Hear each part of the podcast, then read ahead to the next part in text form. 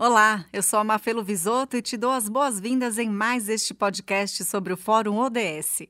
O evento trouxe um ciclo de palestras entre especialistas da área sobre ações propostas pela ONU em conferência realizada em 2015, visando um mundo melhor. Judi Cavalcante, sócio fundador e diretor da consultoria Avesso Sustentabilidade, fez uma reflexão sobre como a evolução dos meios de comunicação foi essencial para ajudar a conscientizar as pessoas sobre boas práticas. Ele começa a sua fala enfatizando o salto que tivemos em menos de três décadas. Eu cheguei na prefeitura de São Paulo, na área de comunicação, governo Luiz Erondina, então era 1990. E aí um adorável maluco que vocês devem conhecer, o Ladislau Dalbor, ele falou assim: Ah, vou pôr um fax aqui, porque vai, a gente virou cidade irmã de Osaka, no Japão, precisamos nos comunicar. Eu falei: Pô, Ladislau, vocês não acreditam, a gente mandava release para a imprensa e muita parte das informações que a gente recebia era telex. Então, isso é 1990. Eu peguei isso, meu início profissional.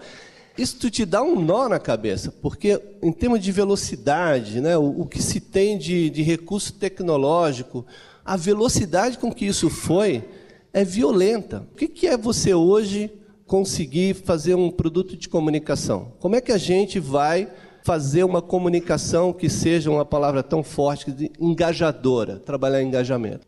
Quando a gente começa a se adaptar com uma tecnologia, ela já é velha, né? E aí você não tem essa capacidade de absorção de todos esses mecanismos que possibilita hoje. Eu duvido que alguém aqui, se cair a internet aqui, vocês não ficam desesperados. E aí você a pergunta que você se faz a primeira é: como é que o povo vivia sem internet? Agora, eu falo assim, cara, peraí, a minha vida inteira eu passei sem internet.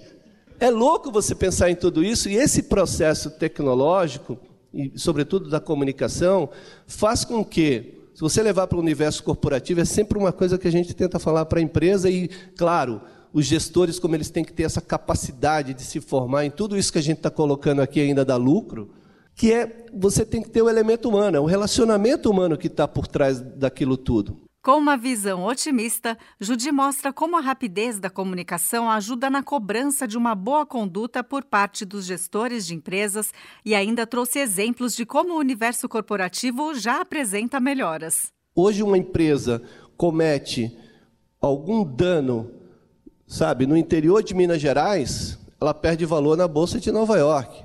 Então, o cara tem que estar ligado com tudo isso, porque está tudo interligado, é interdependente. Então, por que, que ODS importa para uma pequena empresa ou para uma grande empresa que atua no setor industrial X? Então, porque está tudo interligado, ela tem uma ação interdependente, que ela tem poder sobre aquela ação, mas a tecnologia de comunicação faz com que, em segundos, tudo que você planejou vá por água abaixo.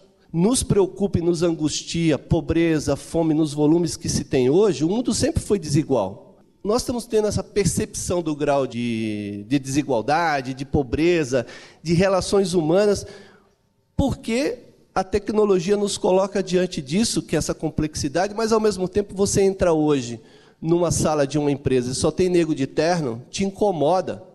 E há 10 anos não incomodava. Era o quê? Era natural.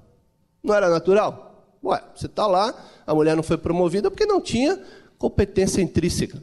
Assim como o negro está no DNA dele, que ele é incompetente para gerir países, para gerir empresas, para gerir ONGs. Porque a quantidade pequena que tem de negro nessa gestão só me leva a concluir isso. Há um problema de DNA nos sujeitos. O que não explica é a África, que tem muitos negros nas lideranças. Mas aí, então, esses questionamentos nós não nos fazíamos. E agora nós nos fazemos. Tem um, um seminário sobre agricultura orgânica que eles mudaram a pergunta por uma resposta, só trocaram a interrogação por uma exclamação, que é: a agricultura orgânica pode alimentar o mundo? Há cinco anos era a pergunta, agora é uma afirmação. Então, eu sou muito otimista, ela pode, agora como? É? E aí que a gente vai entrar por essa complexidade. Mas eu acho que tem muito a ver com o desenvolvimento tecnológico e a nossa capacidade de absorver isso. Se a gente esquece que a gente é humano, que está tudo baseado no relacionamento humano, aí ficamos para trás. Como a empresa que você trabalha encara os ODSs? Percebe melhorias ao seu redor?